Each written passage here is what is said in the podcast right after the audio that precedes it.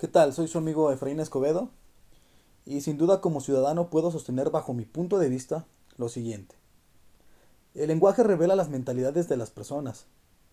A través de las palabras de que se sirven puede descubrirse si se trata de seres autoritarios, violentos, manipuladores, mentirosos o incluso cínicos.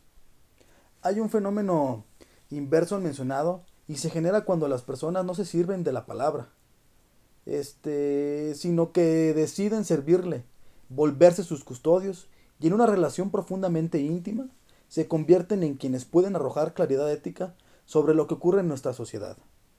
Sin duda, en nuestra política hacen falta personas que tengan ese arrojo de salir al encuentro del pueblo con una visión apasionada, desde miradas nuevas, animadas, ardientes, eh, con los pies en la tierra, como se mira, pues, como se dice en el en el barrio, como se mira. Seguir con los caminos arcaicos de la política ha tenido un alto precio, y quien lamentablemente paga los platos rotos es nuestro pueblo. Urge, urge cambiar la dirección hacia nuevas estrategias. Claro está que fijar posiciones responsables y sensatas por la vía del diálogo, la conversación, el acuerdo, debemos poner las cartas sobre la mesa, debatir y definir cuál es la mejor.